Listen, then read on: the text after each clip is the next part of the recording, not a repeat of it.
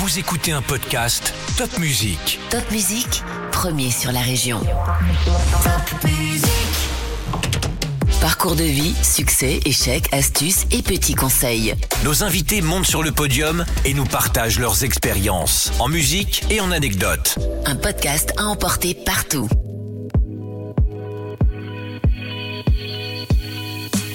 Je pense que j'étais une des, une des rares quand même à connaître le sigle, mais euh, parce que c'est quand même assez barbare. Hein. Responsabilité sociétale des entreprises, ça ne parle à personne, c'est une horreur.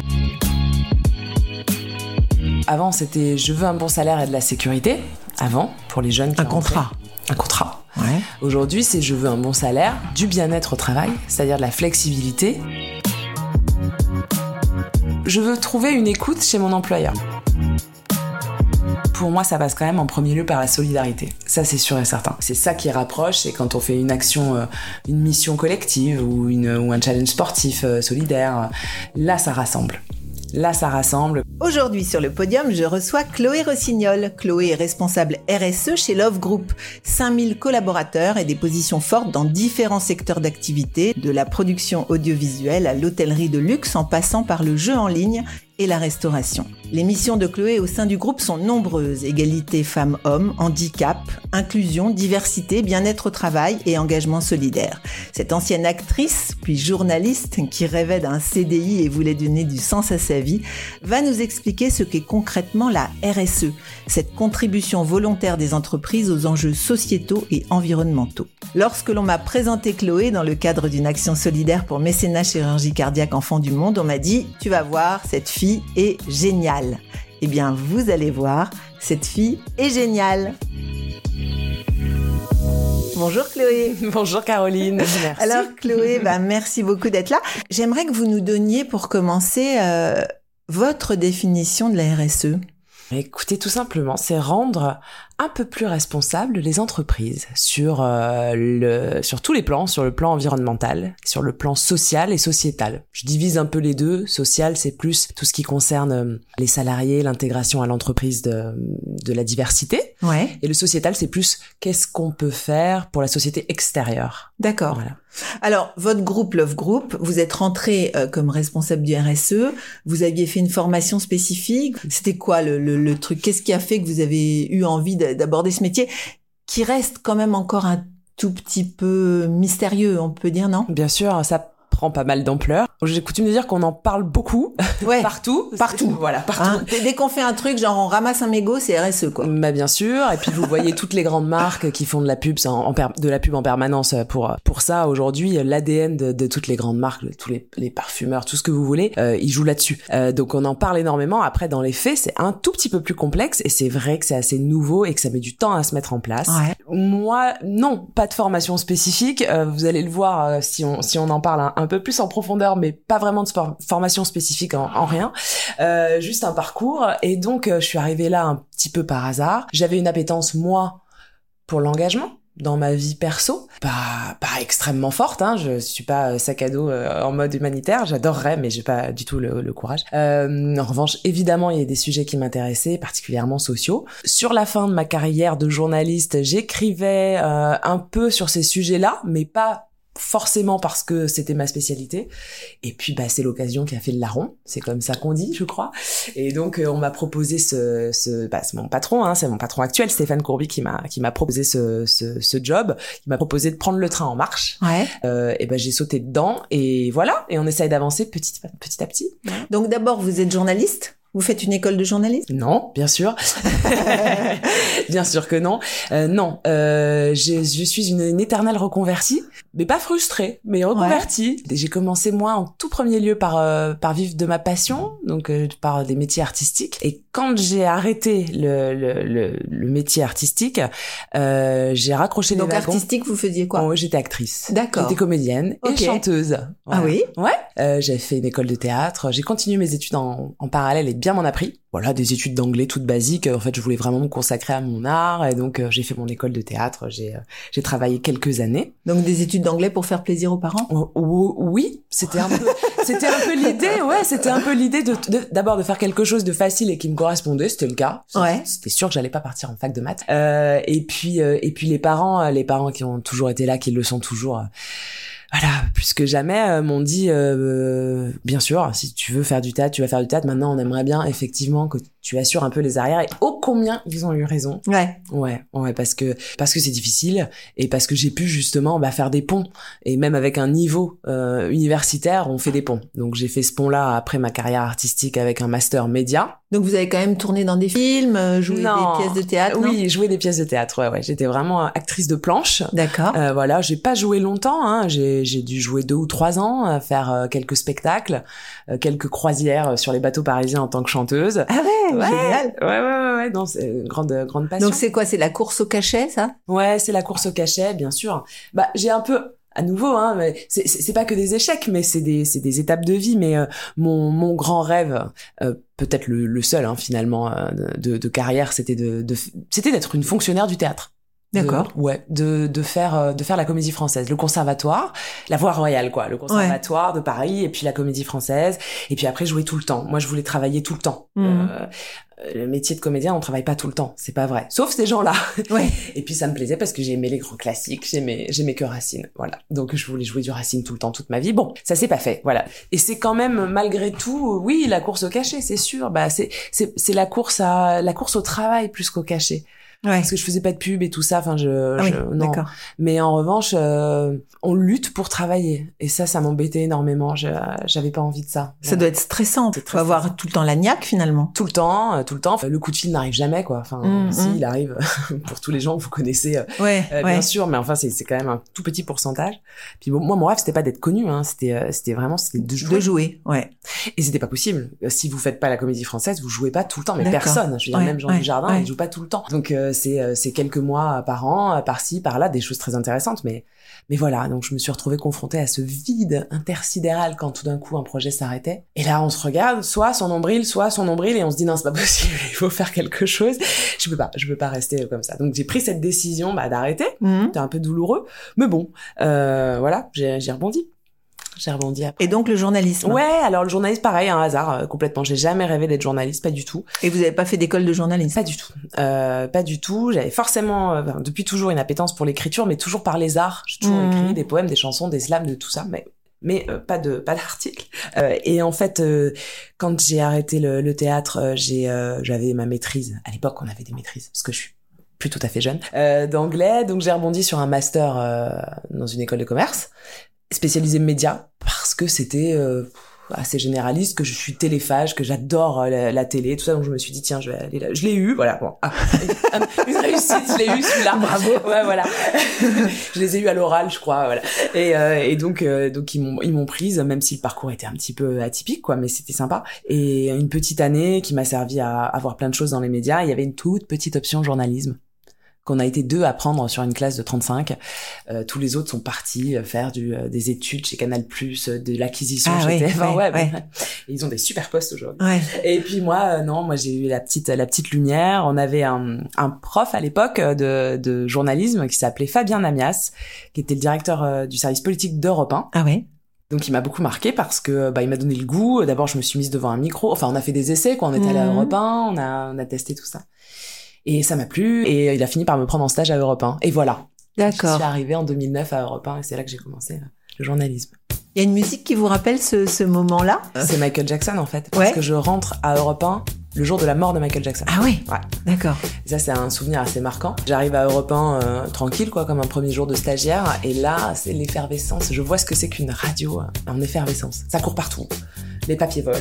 Euh, tout le monde est un peu, euh, un peu euh, sous, euh, sous une pression. Une tension, ouais, Une ouais. tension. À cause de la mort de, de Michael, Jackson. Exactement. D'accord. Il venait de mourir de façon impromptue, on s'y attendait pas. Ouais. Tous les, euh, les, si j'ose dire, les personnalités un peu âgées, les nécrologies sont faites, vous le savez, euh, à la télé et à la radio. Elles sont dans les tiroirs, hein, Ah donc ouais. on les sort et on panique pas. Là, Michael Jackson, il Trop jeune. 50 et quelques, oui, trop jeune, trop jeune, on s'y attendait pas du tout. Donc voilà, donc moi premier jour, bonjour, bonjour, je vois tout le monde c'est, euh, être super en tension et puis je me suis dit, euh, oh ça me plaît bien, ça me plaît bien. Il y a de l'action. She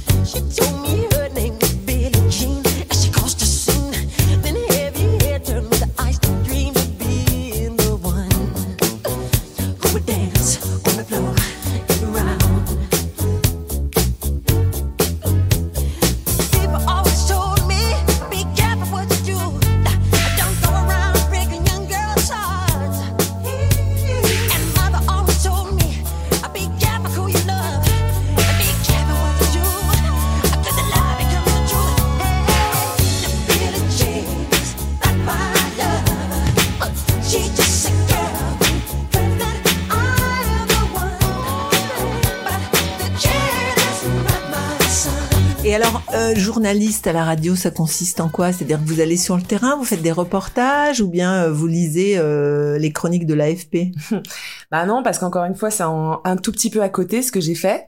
C'est-à-dire que je partais pour ça, hein, pour euh, faire comme tout bon stagiaire, euh, les chiens écrasés, et, euh, les micro-trottoirs, etc. Et puis après, euh, grimper un peu les échelons. Sauf que euh, on m'a, pour l'été, euh, posé sur une émission qui était animée par une jeune femme qui s'appelle Marie Drucker. Ouais. Et on m'a dit, tiens, euh, tu peux dépanner, euh, elle a plus son, son assistante, euh, il faudrait que tu la dépannes sur cette émission-là, qui était une quotidienne le soir à 18h, avec Patrick Cohen. Euh, voilà, après tu reprendras ton cours normal de stagiaire, mais là, ce serait bien que tu dépannes. Et en fait, bien sûr, ça a été un, un, un démarrage de toute autre chose. Parce qu'il s'est passé quelque chose, Marie a dû partir en urgence, je me souviens, à France Télévisions, remplacer euh, une journaliste, donc je suis restée toute seule et elle m'a dit, euh, bon, écoute, écris l'émission, F- fais, fais ce que tu peux, enfin voilà. Et c'est une émission de quoi? C'était une émission d'actualité. Elle me dit prépare prépare-moi l'émission parce que Ah je oui. vais arriver. Euh, C'était l'urgence absolue. Je suis au JT de France 2. euh, je vais arriver à 17h30. Donc j'ai dû écrire euh, 40 pages Word. Mais prépare-moi l'émission, ça veut dire quoi? Choisis les invités non, ils étaient euh, déjà choisis, d'accord. euh, euh, et les thèmes aussi, bien sûr. Euh, mais euh, Les questions les questions, voilà, les- qui sont les invités, les bios, les questions, Ah oui, les- thèmes, euh, voilà, les ponts avec les autres correspondants qui arrivaient dans l'émission, etc. J'ai fait comme j'ai pu. C'est génial. Ouais, c'était génial. Après, j'ai flippé. Ouais. Et quand elle est arrivée le soir, elle m'a dit, oula, c'est beaucoup trop. Je vais utiliser un tiers du quart de ce que tu as fait, mais merci, je préfère en avoir trop que pas assez. Au moins, j'ai de la matière. Elle a pris tous ses papiers, elle est partie s'enfermer et, et voilà. D'accord. Et après ça, euh, au- au-delà de ça, ça c'est l'anecdote. Au-delà de ça, on a on a eu un, un vrai coup de cœur toutes les deux. Et donc elle m'a demandé, euh, bah finalement j'ai j'ai fini le mois avec elle sur cette émission. Et à la rentrée, elle m'a dit voilà, euh, c'est un peu particulier, mais moi j'ai besoin de quelqu'un. Je fais 3000 choses. hein. Elle était, c'est vrai, elle était euh, à France Télé, elle était euh, à la radio, elle faisait beaucoup de choses. J'ai besoin de quelqu'un. T'as pas de formation de journaliste, c'est pas très grave. Euh, T'as du bon sens, t'écris bien. Euh, tu vas m'aider. Et moi j'ai besoin de quelqu'un euh, donc euh, voilà tu pars avec moi. Et j'ai dit ok. Et donc voilà. Et donc ça a été le début d'une Et quoi, elle avait une boîte de prod alors? Non elle avait pas de boîte de prod. C'est à dire que partout où elle allait elle m'emmenait. D'accord. Et qui, qui vous rémunérait? C'était Ah elle? ben, non c'est les les les médias les Ah. médias Les médias dans lesquels elle intervenait. exactement Donc il lui donnait un cachet et dans ce cachet, il y avait une partie pour vous. Ouais, c'est pas tout à fait comme ça que ça se passe. C'est-à-dire quand vous prenez des contrats de saison, euh, par exemple, bon bah là, euh, elle prend une émission à RTL, elle arrivait, Mhm. elle disait bah j'aimerais bien qu'il y ait Chloé qui vienne avec moi, donc au moins on me faisait un contrat court. Ah, voilà, euh, sur d'accord. Ok. euh, voilà. Donc un CDD. Ouais, un CDD, ouais, un CDD-U. Est-ce que vous connaissez le CDD-U Non. Eh ben c'est un super contrat inventé par les médias. C'est euh, contrat euh, à, euh, à durée déterminée à usage unique. Autrement dit, renouvelable à l'infini. Ah ouais, Ouais, d'accord. un truc qui se fait pas du tout dans les autres boîtes, évidemment. Vous savez qu'il en faut deux. euh, Oui, après on est obligé d'avoir un CDI, non Ouais. Ou un truc comme ça. mais pas du tout. La plupart des journalistes euh, sont, sont sous ce type de contrat. D'accord. Soit en- parfois en intermittence et puis euh, souvent en CDDU parce que aussi euh, les saisons changent, qu'on travaille pas. C'est assez rare de travailler 10 ans sur la même émission. Ouais. On évolue, on change, on change, on, on va faire euh, une autre émission, on va faire un autre média, etc. Donc ça, ça permet une souplesse aussi. euh. Oui. Mais par contre, pour vous, c'est toujours pas la sécurité. Quoi. Ah ben non. Alors moi, donc je passe de l'intermittence pour le coup du métier d'actrice. Ouais. Pratiquement Ah, l'intermittence ouais. du métier de journaliste. Exactement. Parce que tant que Marie Drucker euh, vous aime bien, tout va bien. Mais si un jour, euh, Alors, un jour, donc tout, tout allait bien. Un jour, euh, je lui ai dit, euh, elle-même, elle-même m'a dit, faudrait quand même que tu voles de tes propres ailes. On est, on était proches, hein, forcément, on a passé quatre Comme- ans. quatre ans, hein. ouais. Et puis, ben voilà. Donc moi, j'avais avancé un peu euh, aussi sur mes projets. Donc je suis partie avec sa bonne bénédiction. Et euh, voilà, j'ai fait euh, plein de choses euh, toute seule. Voilà, du documentaire chez Capa, euh, de la radio, euh, de la. donc radio, là, la pareil, faut, faut, faut chercher le, le CDDU. Ouais, faut chercher le CDDU, exactement. C'est Ouais, ça C'est des projets, ouais, bien sûr. Ouais.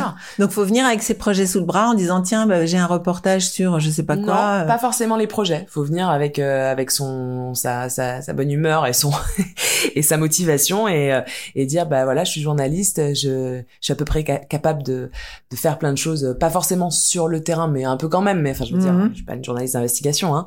Je je peux préparer une émission, je peux interviewer des gens, je peux trouver des intervenants, programmer, voilà. Donc j'ai fait tout ça. Sans formation. Oui, sans formation. Sans être journaliste pour de vrai, enfin, sans avoir la carte. euh, Je l'ai eu la carte. Ah ouais, bien sûr, d'accord. bien sûr, bien sûr. Au bout d'un moment, vous devez prouver hein, que euh, dans le, de- dans le, pour la, pour avoir la carte de presse, il faut un certain nombre de preuves.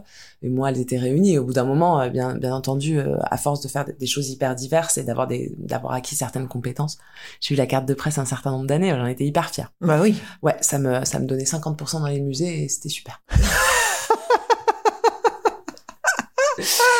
voilà. Voilà, ça s'arrêtait là. Mais, euh, mais non, non, non, c'est, une, une fierté, c'est chouette, hein. Je crois que je l'ai encore quelque part à la maison. C'est valable à vie? Ah non. Ah non. Non, non. non, non, quand on arrête, c'est fini. Ah ouais, Ouais, d'accord, d'accord. Donc au bout d'un moment, vous, vous en avez assez de courir après euh, Oui, bah, c'est ça. Aux alentours de le 30 ans. CDDU. Ouais, aux alentours de 30 ans, je me dis, bon, là, ça fait quand même un petit moment que je bourlingue dans tous ces métiers-là qui sont, qui sont super chouettes. Mais donc vous avez dû rencontrer euh, des tas de gens Ouais. hyper inspirants. euh, ça Mm. vous donne aussi une force de, de pouvoir communiquer avec des gens. euh, Oui, ouais, bah bien sûr, bien sûr. Euh, j'ai, j'ai, j'ai- on a reçu beaucoup de gens dans Eh ouais. plein d'émissions. J'ai travaillé au journal télévisé de 20 heures. J'ai eu cette chance-là. C'était quand même ça.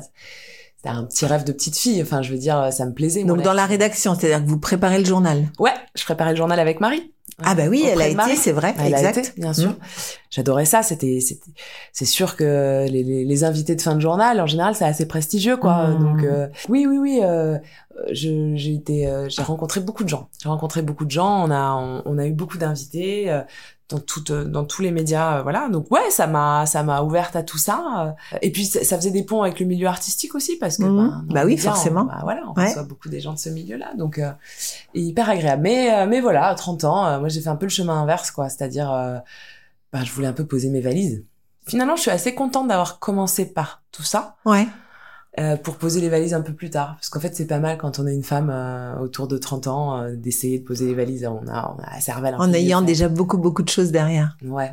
Pour pour pour euh, avoir un CDI et, et me poser un petit peu, je savais pas trop bien quoi faire. quoi. CDI. Ouais ouais, le CDI, le rêve du CDI, ce que plus personne. Non, ah, aujourd'hui on ne veut plus de CDI. Hein. Non, plus C'est du tout. c'est- c'est ça qui est dingue. Mais d'ailleurs, c'est assez sympa parce que euh, je vois l'évolution des choses. Moi, à l'époque, euh, quand je cherchais du boulot entre deux, euh, ça m'est arrivé aussi de dire oh, j'arrête et de chercher du travail. Bon, ben ça marchait pas parce qu'on me disait vous avez un parcours trop atypique. Ouais. Et Ce du qui coup- aujourd'hui serait une force. ouais, je crois. Ouais. Bah, je le vois avec les jeunes qui restent pas plus de deux ans dans les boîtes. euh, Mais c'est voilà. clair. Alors, effectivement, il n'y avait pas l'école de journalisme, il n'y avait pas euh, l'école de ceci, l'école de cela, et puis euh, Elle est instable. elle est instable. Ouais. Mm. Ça pouvait, je pense, paraître un peu comme ça. Mm. Ce qui est tout sauf ça, d'ailleurs. Vraiment, euh, je- euh, malgré les expériences diverses et tout, vraiment tout sauf ça. Je suis vraiment euh, cartésienne, les pieds dans la glaise. Mais bizarre, quoi. On, voilà, on- c'était assez frustrant. Et aujourd'hui, je crois que si, si, si c'était à refaire, On je vous le ferait un pont d'or aujourd'hui. Peut-être. Qui sait J'aime bien l'imaginer. CDI en or. cas. c'est ça. Alors ce CDI, le premier CDI, c'est où? Bon, bah après, le CDI, pff, le pont le plus évident, c'était dans la com. Parce que de la... quand on veut quitter le journalisme, en général, on va dans la com. Ah ouais Il y en a plein quand même qui ont fait ça, ouais. Et j'y suis allée. Alors la com, c'est aussi vaste que le RSE. Hein. Ouais, je sais. Je sais. Euh, pour le coup, euh, j'ai travaillé dans une agence de com euh, qui avait plutôt euh, pignon sur rue. J'ai eu de la chance par contact, parce que j'avais Mhm. rencontré euh, euh, des, des gens dans, dans, dans mon milieu, etc. Donc, enfin, dans le milieu du journalisme. Euh, donc, je suis rentrée dans une agence de com plutôt très sympa. Euh, ça m'a pas vraiment plu. En plus, je suis rentrée dans la partie digitale. Euh, c'était pas mon truc, ça Ah c'est oui. pareil. Hein, Mhm. J'ai 41 ans, donc euh, c'était pas mon, c'était pas mon truc. Il y a une dizaine d'années le digital. Mais bon, voilà la communication digitale. Comment est-ce qu'on fait pour euh, euh, pousser un peu quelqu'un sur les, sur le, sur euh, sur internet, pour euh, protéger aussi un peu. L'irréputation, ce qu'on appellerait Ouais, aujourd'hui, c'est ça? Exactement, ouais, exactement. Je suis rentrée là-dedans. Bon, voilà, ça m'a pas plu du tout, mais ça m'a permis de rencontrer mon actuel patron. Donc, euh, bah, c'était voilà. À chaque expérience, on ses, ses, ses avantages et ses, ses, ses îlots de reconnaissance. Je bien sûr. Et donc ce patron, il vous propose un job dans le RSE. Oui, c'est ça. Voilà, quelques années plus tard, euh, enfin quelques mois. donc vous vous êtes occupé quoi de son image de marque au Oui, c'est ça, de son image sur Internet, voilà. Parce qu'il voulait avoir une image. Qu'est-ce avait- qu'il voulait? Non, non, c'est- c'est- c'est-à-dire qu'il avait cette agence qui travaillait pour lui et donc plus plus l'agence qui voulait. Je pense que lui Ah, est pas vraiment oui non lui est, est pas vraiment porté sur tout ça. Mais bon voilà c'est un contrat avec une agence qui faisait attention un petit peu à ce qui se passait à son égard sur internet. Moi je travaillais Et lui, il a commencé comment Alors, parce que Love Group, aujourd'hui, c'est énorme, hein, c'est 5000, euh, 5000 salariés, c'est... euh, Mais Stéphane Courby, il a commencé, euh, enfin, vous le direz mieux que moi, mais euh, il a commencé, euh, c'est vraiment pour le coup un entrepreneur des médias, quoi. D'accord, il a commencé, dans les médias. euh, ouais, c'est sans, sans, sans, sans, rien. Il, a commencé avec son audace. Il est monté à Paris, euh, il a quitté sa Drôme, puis euh, il est allé. Euh, euh, Donc si quoi, il avait dire, des euh, idées d'émissions, il ouais. avait des... C'est ça? Non, c'est ça. Un- il avait des idées d'émissions. C'est lui qui a créé le Loft, enfin, qui a importé Ah, le Loft. Story.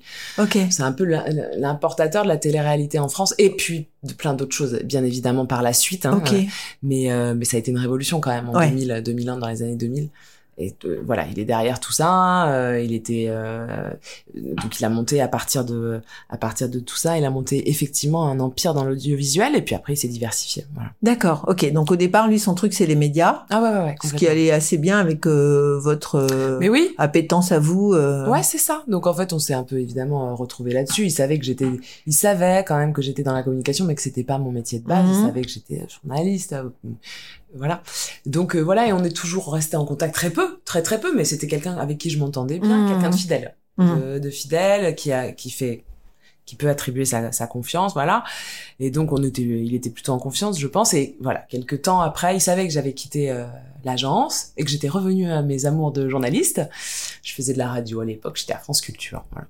Et il m'a rappelé, euh, je, je me suis dit qu'il allait me proposer un job peut-être dans sa boîte euh, dans chez Banijé. Ouais, qui de, de médias, donc ouais, du coup, ça paraissait logique. Boîte de prod. boîte de prod. Et. Voilà, une agglomération de- d'énormément de, boîtes de prod, de très nombreuses boîtes de prod en France et dans le monde. D'accord. Donc euh, ça me paraissait logique et puis pas du tout euh, quand je l'ai rappelé euh, en fait c'était euh, c'était ça c'était il m'a dit euh, mais, mais voilà très simplement hein, il m'a dit euh, voilà tu connais la RSE oui oui, je l'ai lu. Oui, à peu près. Donc je pense que j'étais une des, une des rares quand même à connaître le sigle, mais euh, parce que c'est quand même assez barbare. Hein. Responsabilité sociétale des entreprises, ça ne parle à personne, c'est une horreur. Ouais. Bon, il me dit voilà, euh, on, il- on- ça, ça avance quoi, ça avance. et Il faut qu'on prenne le train en marche. Est-ce que ça te dit, c'est c'est un peu page blanche. Est-ce que ça, ça te dit de venir euh, l'é- l'écrire avec nous? Alors, euh, ben c'était pas mon métier du tout là pour le coup. hein. Donc euh, j'ai réfléchi euh, et puis j'ai dit oui. Et je regrette pas. Voilà. Ah ouais.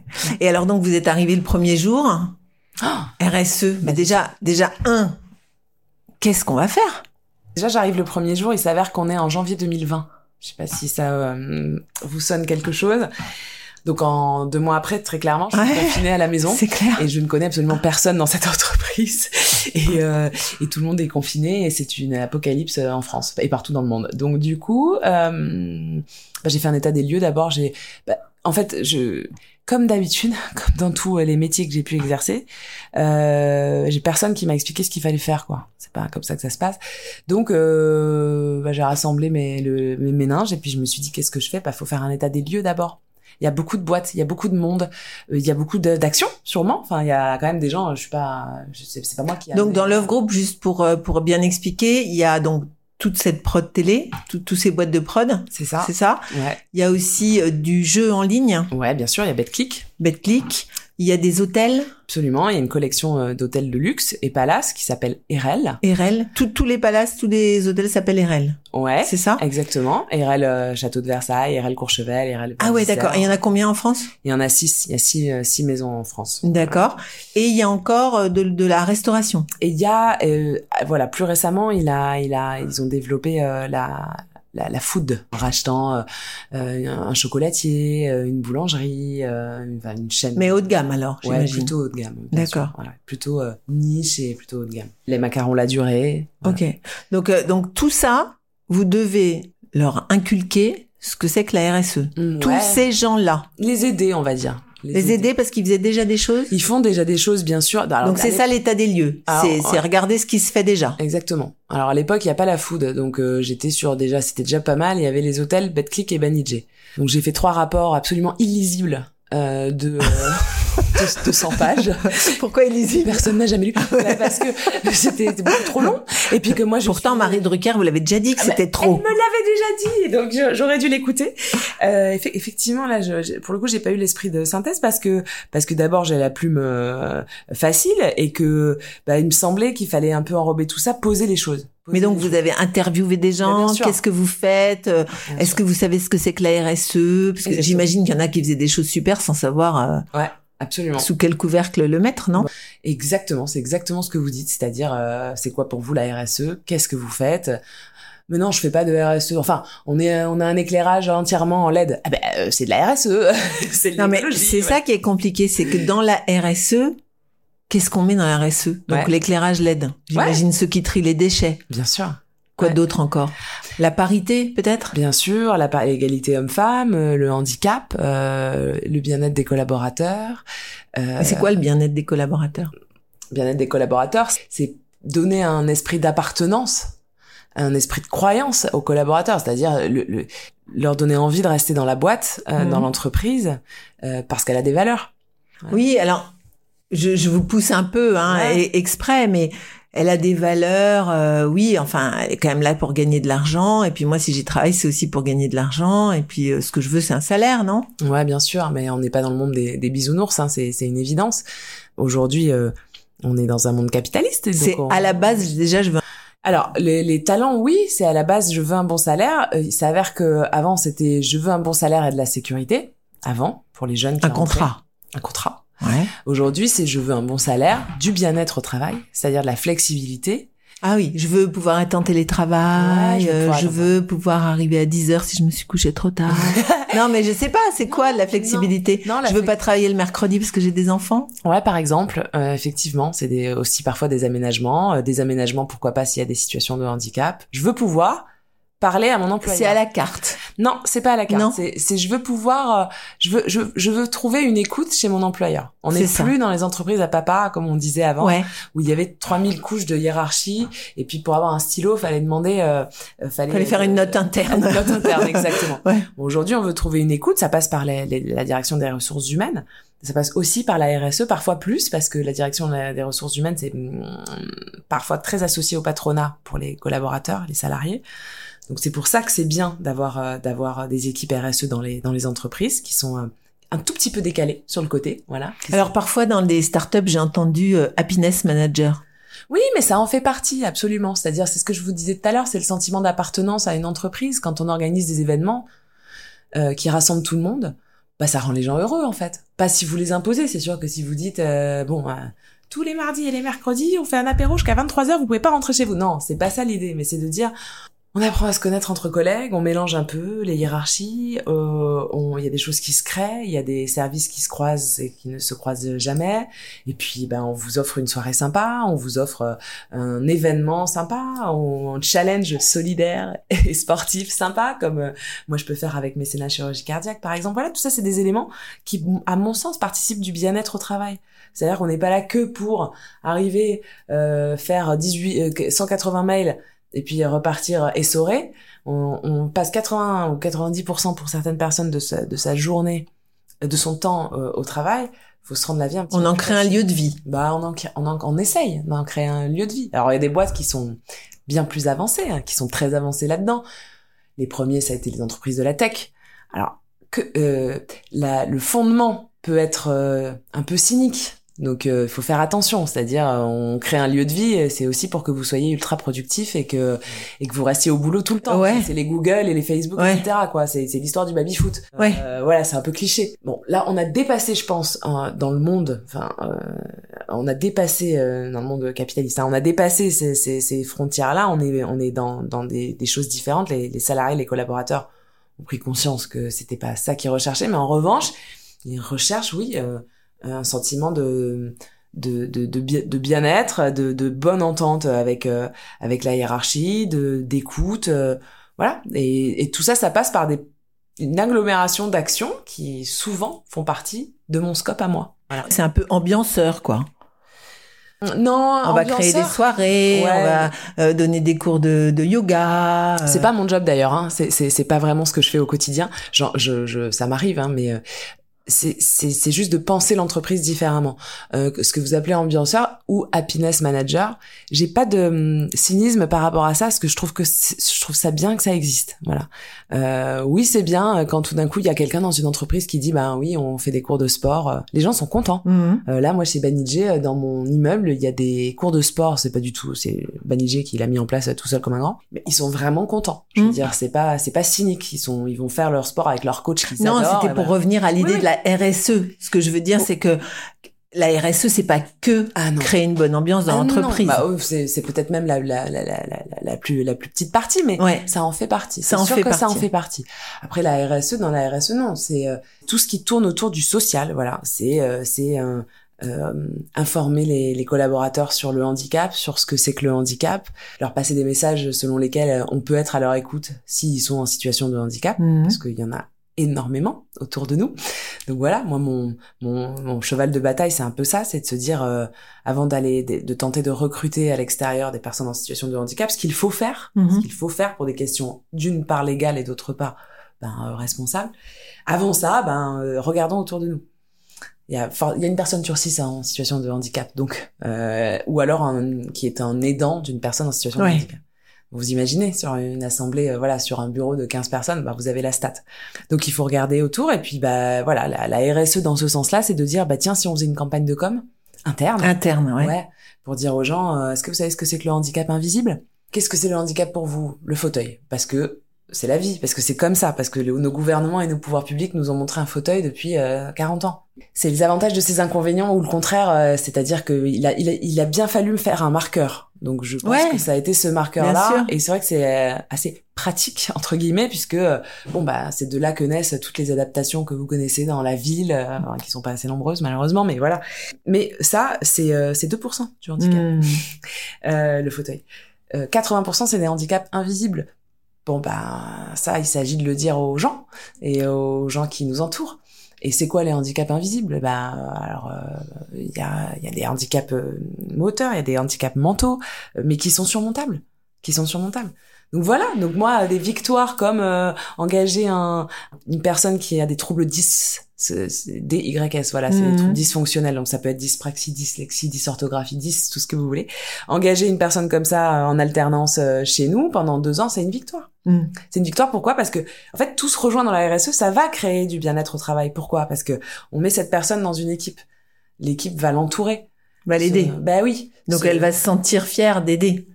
Premier sentiment, euh, la fierté, la peur déjà. Mhm. Donc euh, le, la fierté de d'outrepasser la peur et d'aller vers l'autre, ensuite d'entourer l'autre euh, et de lui faire une vie paisible au bureau, et puis de le faire connaître, et puis de le protéger si problème, et puis et, Ouais, c'est sûr. et voilà. Ça crée des sentiments humains, Ouais. euh, à la limite auxquels on n'aurait peut-être pas pensé tout seul. Exactement, exactement. Donc euh, encore une fois, comme on passe 80% de notre vie au travail, autant euh, essayer de, bah, voilà, de, de, de recréer ces sentiments euh, bah, là, là où on est le plus souvent en fait. Alors souvent on entend parler euh, euh, j'aime euh, j'aime avoir du sens, euh, donner du sens à mon travail, à ma vie, etc.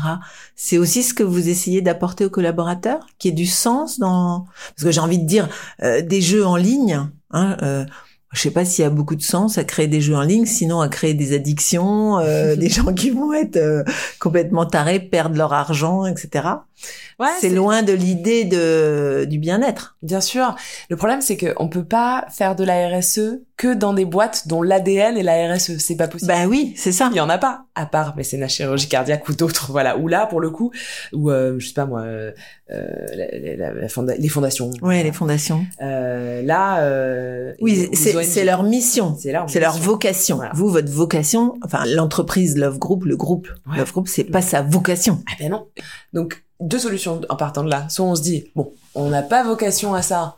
On est des grands capitalistes. On est là pour faire du business. Donc on fait rien. Première solution que on peut mettre de côté gentiment. Et de plus en plus, je pense. Ouais ouais, non, Hein ouais, bien sûr. Mais de, la, la deuxième solution, c'est de se dire ben on fait à notre échelle. Mhm. Et voilà, et on fait une contribution. Bien sûr qu'on on, on, on, on gagne de l'argent et on a notre business model et on avance et, et on est encore une fois pas des bisounours, mais ce qu'on peut faire, on le fait. Il- vaut mieux faire peu, mais faire, voilà, Ouais, que ne ça. pas faire en prenant le prétexte de se dire, bah non, écoutez, moi je suis total, euh, je suis total, je vais pas, je vais pas développer des projets euh, Environnementaux, alors que, ouais. bah si, en fait, Mm. bien sûr, et ils ont une fondation et ils font des choses euh, comme d'autres marques, enfin. Et alors qu'est-ce qu'on fait? On, on les vilipende pour ça? Et on dit bah non, c'est scandaleux, c'est du pétrole. Bah non. Euh, Mm. C'est-à-dire, tant pis, Euh, c'est leur corps de métier de faire du pétrole, ou alors on, on décide de En fait, ça, ça ramène un équilibre. Mais je pense oui. Ça ramène un équilibre parce que ça ramène de l'humain. Et puis, et puis, euh, on est dans une marche en avant. On peut plus reculer là sur le, par exemple, euh, l'environnement. Donc, on est obligé de rattraper, de, de, de, de, rattraper les choses un peu au vol de tout ce qu'on a abîmé. Donc, on peut plus continuer à abîmer sans effectivement euh, Réparer. réparer. Voilà. Alors sur l'environnement, euh, vous faites quoi, par exemple? Et sur l'environnement, euh, ben, ça tourne euh, autour de, de choses très basiques. Hein. Moi, je, je suis Madame Poubelle. Hein. J'installe le tri partout. Par Ouais. exemple, dans les hôtels, on installe le tri, on, on recycle et on valorise les déchets. Vous savez qu'on a des hôtels euh, de saison, nous. Donc, euh, ben, on, on- on recycle désormais les déchets alimentaires. C'est-à-dire qu'en fait, tout ce qu'on, toute la nourriture, il y a plus, il y a presque plus de gaspillage alimentaire. C'est plus jeté, c'est collecté, puis composté, et ça retourne à la terre D'accord. voilà, c'est la lutte contre le gaspillage alimentaire. C'est un grand, grand sujet. Ouais. Donc après, quand on a ce sujet-là, on se dit, ben, on va peut-être le prendre à bras le corps dans la restauration et l'hôtellerie. Ça, ça, ça- voilà. Selon les boîtes, en fait, j'ajuste un peu les. Bah les oui, grands bien sujets. sûr. Ouais, Voilà. ouais, Après, il y a des grands sujets transversaux, hein, l'égalité homme-femme, c'est partout. Euh, la diversité, l'inclusion, tout ça, c'est des, des sujets euh, transverses. Bon, euh, c'est sûr que je vais avoir plus de sujets sur le recyclage des déchets dans la dans l'hôtellerie que chez BetClick. Oui. Pour le coup, eux, ils ont des locaux, euh, bah voilà, ils ont 500 personnes qui travaillent, ils font, bien sûr qu'ils font le tri, mais c'est pas des grands sujets comme euh, qu'est-ce qu'on fait des déchets d'un hôtel euh, Ouais. avec euh, entre 40 et 160 chambres. Enfin, je veux dire, il faut voilà Alors chez BetClick, on fait quoi pour l'environnement? Font très attention à trier les déchets et puis ils font des actions euh, eux-mêmes. Euh, ils sont assez, c'est des équipes assez resserrées, assez soudées, donc euh, ils font des actions euh, C'est des solidaires. jeunes. Ouais, c'est des jeunes, bien sûr, les gamers. Les jeunes sont quand même plus sensibles à tout ça. les jeunes sont très sensibles à tout ça. Ouais. Ils sont euh, aujourd'hui, j'ai l'impression qu'ils rentrent dans les entreprises avec aussi cette exigence-là, Mhm. qu'on est euh, des, alors appelé, on appelle ça comme on veut, la RSE, les valeurs, le- le- le- l'engagement, on fait, on peut mettre euh, enfin, people and planet, on fait ce qu'on veut. Ouais, ouais. Mais en tout cas, quand ils arrivent dans l'entreprise, c'est voilà, c'est ce qu'on se disait tout à l'heure, c'est c'est ce qui a changé. Ils ont cette exigence-là. Mm. Euh, ils, ils, ils veulent pas de greenwashing, ils veulent pas de bullshit, ils veulent savoir ce que l'entreprise fait et pour eux et pour la planète concrètement. Concrètement. Exactement. Et du coup, pour le recrutement, c'est important? Ouais. C'est c'est une ligne importante? Oui, c'est important. Surtout dans des business un peu difficiles, comme par exemple, en, on en parlait, Total, BetClick, etc. Mhm. Je pense qu'il y a un recul aujourd'hui euh, de la part des jeunes d'aller travailler dans des entreprises. Ok, dont la vocation n'est pas RSE, mais qui a, qui a un, un- un but final qui est pas forcément, euh, qui, qui leur parle pas forcément. quoi. Mm. Voilà. Il y a quand même des entreprises un peu euh, qui sont moins, euh, qui, qui- voilà. Vous parlez de BetClick, qui effectivement dans la tête des jeunes, ça peut, ça peut, euh, ça peut créer du souci de se dire je travaille pour une boîte qui qui est sous le feu des projecteurs sur le sujet de l'addiction, etc. Donc, euh, qu'est-ce qu'il faut faire pour les retenir, pour les faire venir et puis pour les retenir? Bah déjà, il faut leur donner une bonne qualité de vie, ce qui est le cas. Ouais. Et ça, pour moi, c'est de la RSE. Voilà, D'accord. c'est que ces gens-là sont heureux chez BetClick, je crois. euh, une bonne qualité de vie. Euh, leur expliquer ce que sont les valeurs de BetClick, ce que fait BetClick, euh, ce que ce qu'elle fait pour la société extérieure aussi, puisqu'elle fait des choses. Et, euh, et voilà. Et c'est comme ça qu'on attire et qu'on retient les talents. Mais oui, c'est une question. C'est une question aujourd'hui euh, qui est présente en entretien. Le- le- L'engagement, l'engagement de l'entreprise, l'engagement des collaborateurs. Moi, je travaille pas mal sur l'engagement des collaborateurs. On passe euh, par une plateforme qui est super, qui s'appelle Vendredi et, et qui, euh, en gros, euh, permet de d'avoir de prendre du temps sur son temps de travail. Ah, pour pour, aider- aider une association. Exactement. Mhm. Voilà. Et donc ça c'est c'est bah, c'est quelque chose qu'on peut mettre en avant par exemple quand on recrute les jeunes. Ça veut dire qu'en fait, les personnes sont payées comme d'habitude, enfin, ils font leur travail, mais sur leur temps de travail, ils vont aller aider une association, par exemple. Exactement. Ils ont tant de jours par an, alors qu'ils sont divisibles en heures, parce que Ouais. tout peut se faire aujourd'hui. C'est ça qui est magique. Hein. On peut faire en distanciel, mais en, pré- euh, en présentiel, mais aussi en distanciel, Mhm. en ligne. Enfin, il y a des tas de choses qui Mhm. existent et que Vendredi a mis, en- mis en, mis en œuvre. Donc voilà, donc on, on- dit, bah, l'entreprise dit, ok, je, vous- je vous donne, je sais pas, deux jours par an par exemple, Mhm. qu'on peut diviser, etc. Et donc euh, la personne qui a envie d'aller faire une mission, euh, qui a envie d'aller faire, je sais pas, une maraude une après-midi, euh, peut dire à son manager, euh, bah voilà, est-ce qu'entre 2 et 4, euh, jeudi euh, 17 septembre, tu me permets de euh, faire ça Ou est-ce que une heure par semaine, pendant deux mois, je peux mentorer euh, une entrepreneuse en situation de handicap Est-ce que voilà Ouais, c'est génial. C'est vous qui avez mis ça en place? Ouais, ça c'est effectivement, je l'ai porté et, euh, et c'est en place euh, dans un certain nombre d'entités du groupe. Donc je suis assez contente. C'est pas facile d'engager les gens parce que devant son ordinateur tout seul, on a cette belle plateforme, on a ces milliers de missions qui sont proposées, qui peuvent être, même être en rapport avec notre travail et tout. Mais c'est pas facile de faire l'action, de se dire euh, bon allez oui, je le fais. Je... Donc il faut pousser, il faut Mhm. pousser les gens. Et c'est pas parce qu'ils veulent pas. C'est juste que déjà faut changer le mindset. On est dans notre entreprise, euh, on peut faire ça. Enfin, Mhm. donc il faut de la communication en interne, il faut dire aux gens euh, c'est un avantage qu'on vous donne, un avantage social, voilà. Euh, faites-le, faites-le, inscrivez-vous, créez votre compte en, en deux clics euh, et puis après. euh, Vous êtes naviguez. toute seule pour faire tout ça. Ouais. Alors ça c'est bien, euh, disons comme ça. hein, ça a l'air magique. Quand on est dans le feu, euh, quand on a euh, un manque de personnel de dingue, j'imagine, dans l'hôtellerie.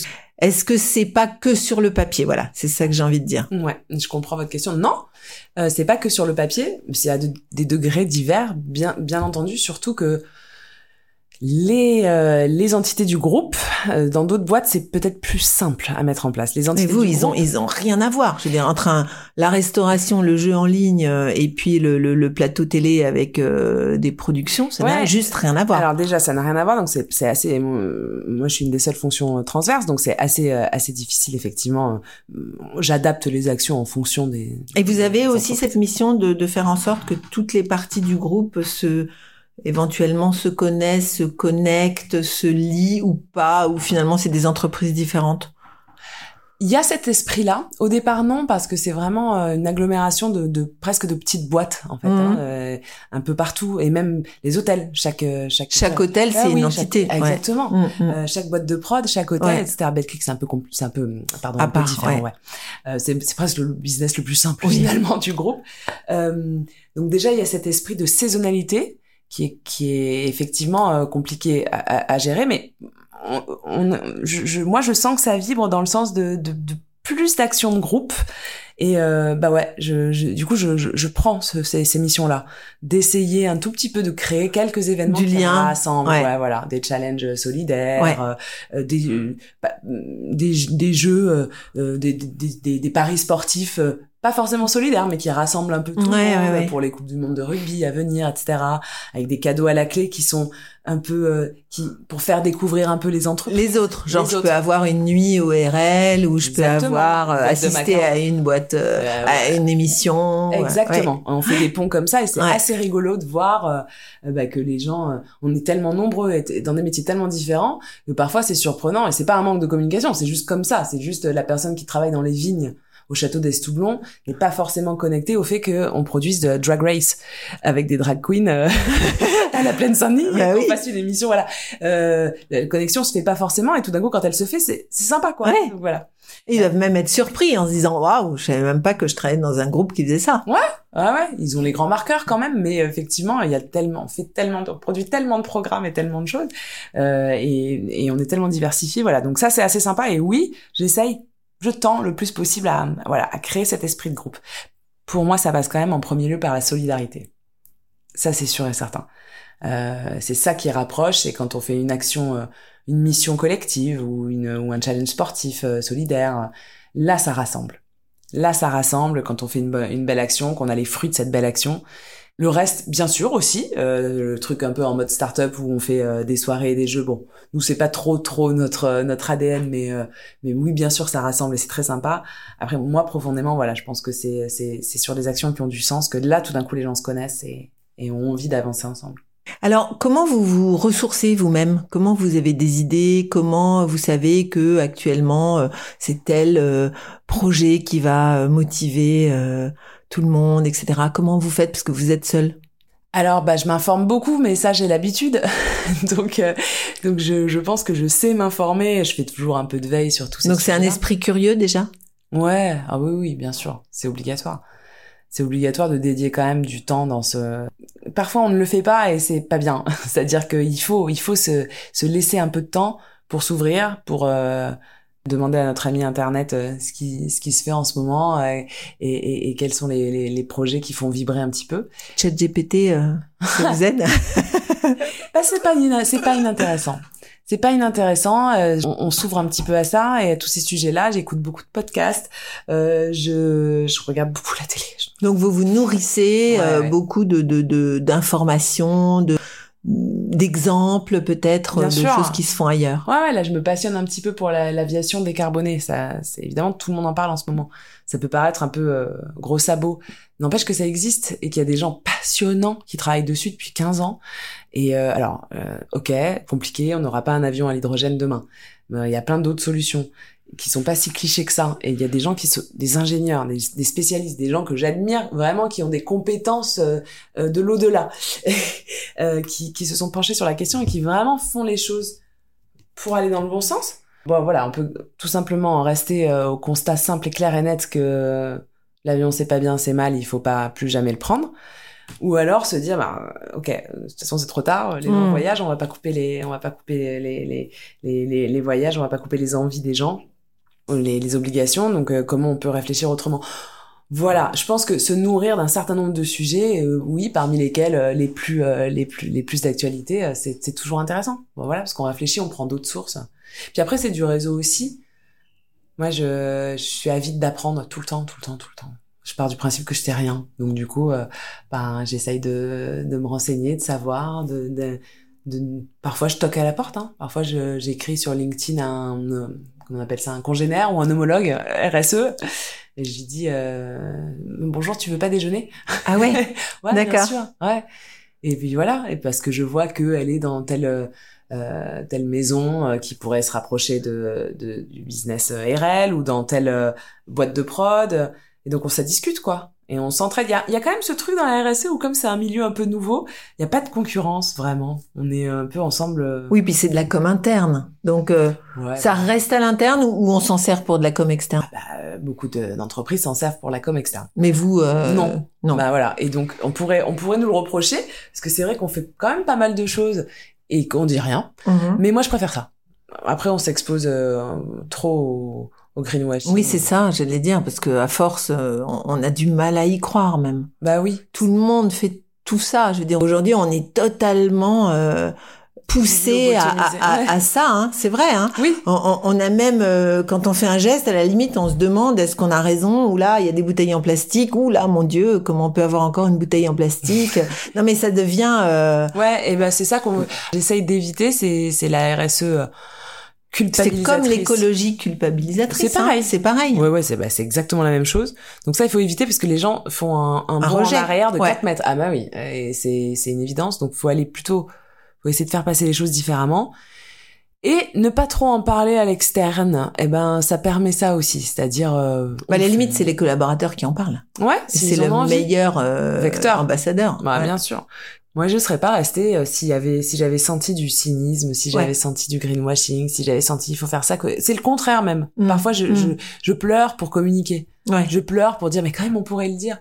Oui oui, on le fait, c'est déjà bien. Voilà. Et ça me va en fait. Je, je crois que j'ai fait ma place euh, sans trop forcer les choses quand même hein. Euh, j'ai pas non plus mis le pied dans la porte, j'ai juste euh, essayé de voilà de de- d'avancer un peu dans la création de ce département, si je puis dire. J'ai des ambassadeurs. J'ai réussi maintenant à avoir des ambassadeurs. C'est sympa. Ouais. Euh, des gens qui relaient un peu les actions et qui en, et qui en proposent et qui, voilà, dans... Oui, j'allais dire de temps en temps, euh, par- on vient toquer à votre porte en disant tiens, moi j'ai vu une action, une association qu'on pourrait. euh, Absolument. ouais. Parce que ça reste, il peut y avoir des choses locales aussi. Ah bah oui.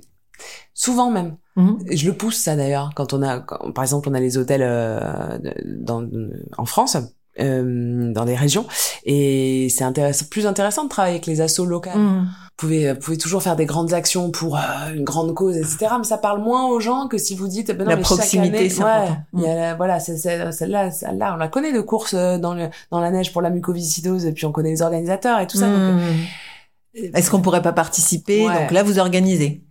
Non, pas forcément parce que je peux pas, je peux pas être sur le terrain tout le temps. Donc, euh, en tout cas, j'ai des ambassadeurs. Et puis, euh, si si c'est moi qui pense à faire cette course, ben je leur dis et puis après je suis. Ouais. Si c'est eux, euh, je les aide. Ouais, En fait, moi, je suis là pour aider. d'accord. C'est ce que je, c'est ce que je dis aux gens en permanence. Et je suis pas là pour euh, surveiller qu'on Ou pour imposer. ou pour imposer quoi. Mm. Euh, alors c'est sûr, faut changer de casquette. Un peu, c'est ça qui est marrant. Un peu, c'est un peu schizophrène même mes journées parfois.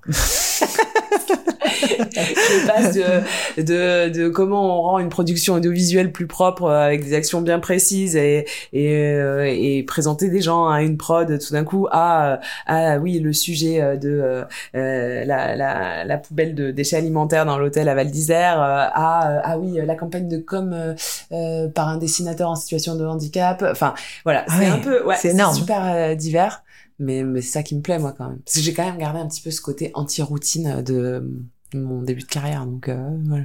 Donc aujourd'hui, ce CDI il vous va bien? Ouais il me va bien. Je suis bien je suis euh, ça Vous Ouais, trouvez des réticences? Il y a des gens qui disent euh, bullshit RSE. Oh, bien sûr. Ouais. ouais Ouais, beaucoup. il y en a il y en a et c'est c'est c'est à moi de les convaincre. Et alors, ils vous disent quoi, par exemple? C'est marrant, ils disent des choses comme par exemple bah, pourquoi l'égalité homme-femme? Moi fondamentalement euh, pour moi c'est c'est- c'est- ce n'est pas un sujet. Voilà, et ça c'est très c'est très Alors, marrant. ça c'est intéressant. Mm. C'est pas un sujet parce que on est égaux. Ouais, Euh, c'est oui. c'est un peu le principe de la parité où pendant un temps on nous a obligés à avoir le même nombre de femmes euh, en politique par exemple ou le même nombre de femmes euh, à certains postes etc. Mais est-ce qu'on va pas trop loin là? C'est quoi l'idée? Jamais, on jamais trop loin. Si on si enfin à mon sens hein, par exemple euh, si on parle de MeToo, Mhm. Euh, on se dit euh, ça va trop loin, c'est allé trop loin. Bien Mhm. sûr que c'est allé Mhm. trop loin. Sauf que s'il y avait pas À eu la base, c'est aller trop loin. Ouais, voilà, exactement. À la base, c'est allé beaucoup Ouais. trop loin. Et s'il n'y avait pas eu ce mouvement-là, qui bien sûr a des dérives, parce que toute révolution sociale comporte des dérives. Bon, tant pis, on s'en fout. Enfin, je veux dire, les dérives, on les absorbe et puis après, ça, ça se normalise.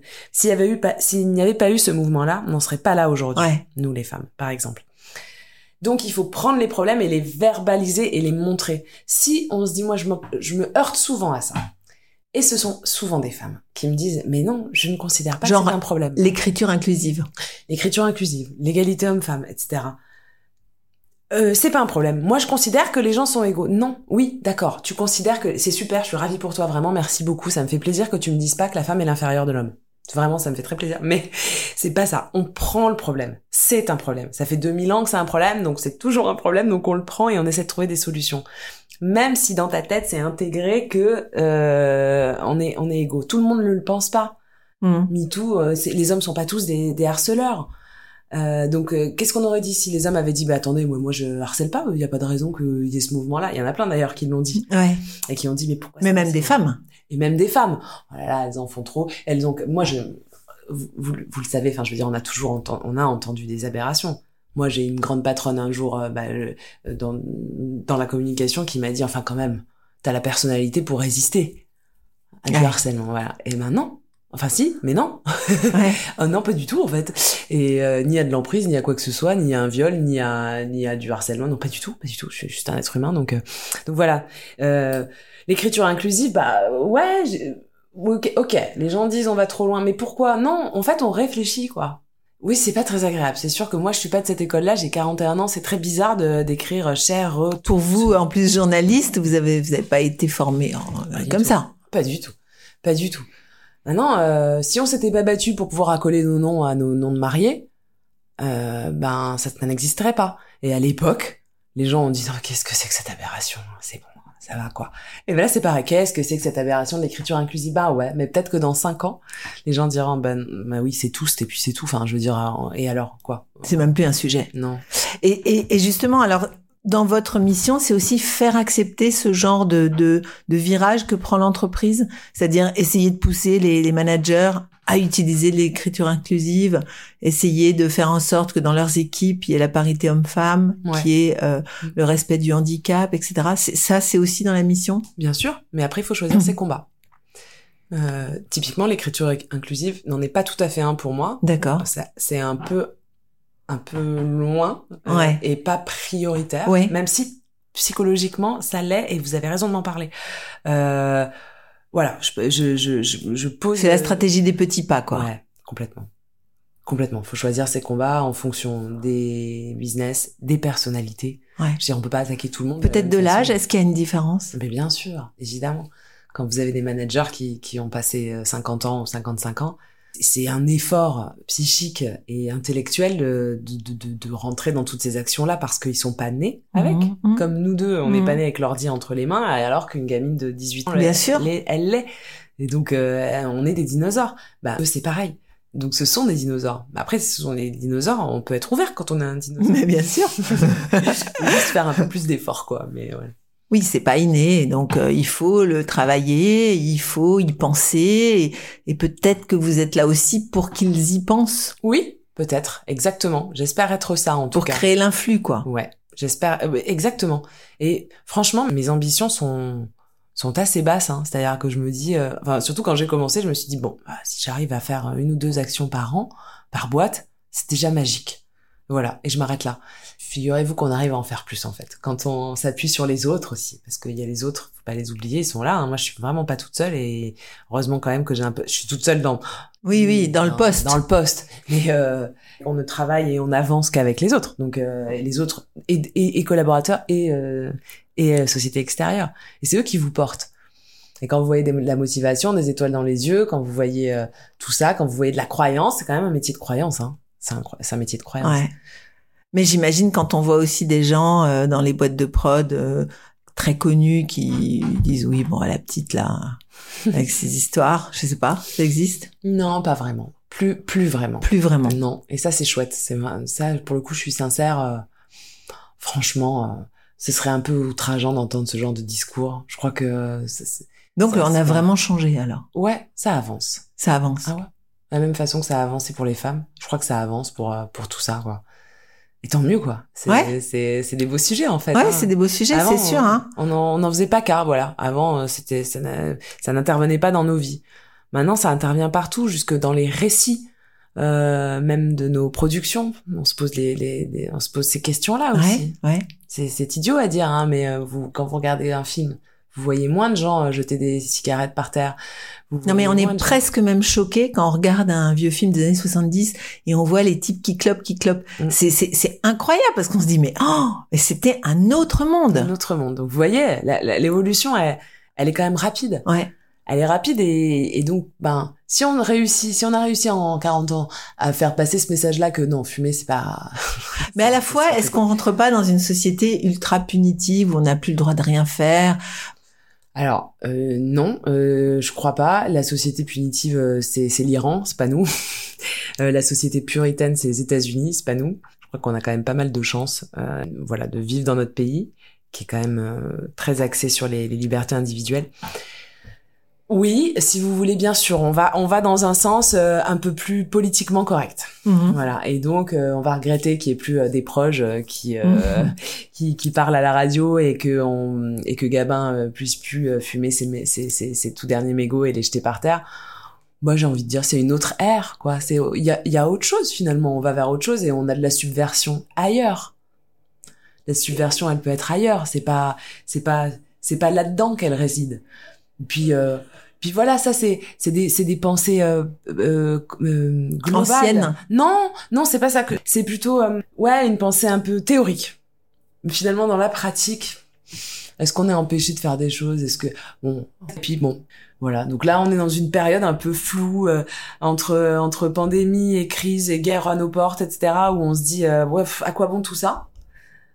Euh, Et en fin de compte, moi, je pense que oui, si, si, c'est ça, ça, ça a du bon. Ça a du bon parce que on réfléchit au sujet ensemble, on crée des polémiques, on en revient. On, bon, finalement, c'est de la liberté de parole. C'est rien d'autre que ça. Merci Chloé. Merci. C'est passionnant. Alors, on pourrait parler des heures, hein, parce que c'est un sujet qui est, qui est sans fin et qui va être, je pense, encore plus important dans les, dans les années à venir. D'ailleurs, on voit qu'il y a maintenant des formations. Bien sûr. Hein, on peut faire maintenant un master en RSE, Bien sûr. euh, etc. Donc, C'est les choses vont encore, euh, vont encore évoluer. Mais merci pour, pour tout ce temps que vous m'avez accordé. Merci. Ce podcast s'appelle le podium. Aujourd'hui, vous êtes en haut du podium. De toute façon, vous êtes seul à votre poste, donc c'est pas compliqué. Alors, je voudrais savoir qui vous aimeriez faire monter sur votre podium. Et du coup, si je suis toute seule sur le podium, il y a, y a, y a deux places à côté de moi. Alors, il y a deux places, mais sur ces deux places, on peut mettre autant de monde que vous Ah, voulez. génial, génial. Pff, Bon, alors, je vais rester un peu classique, je crois.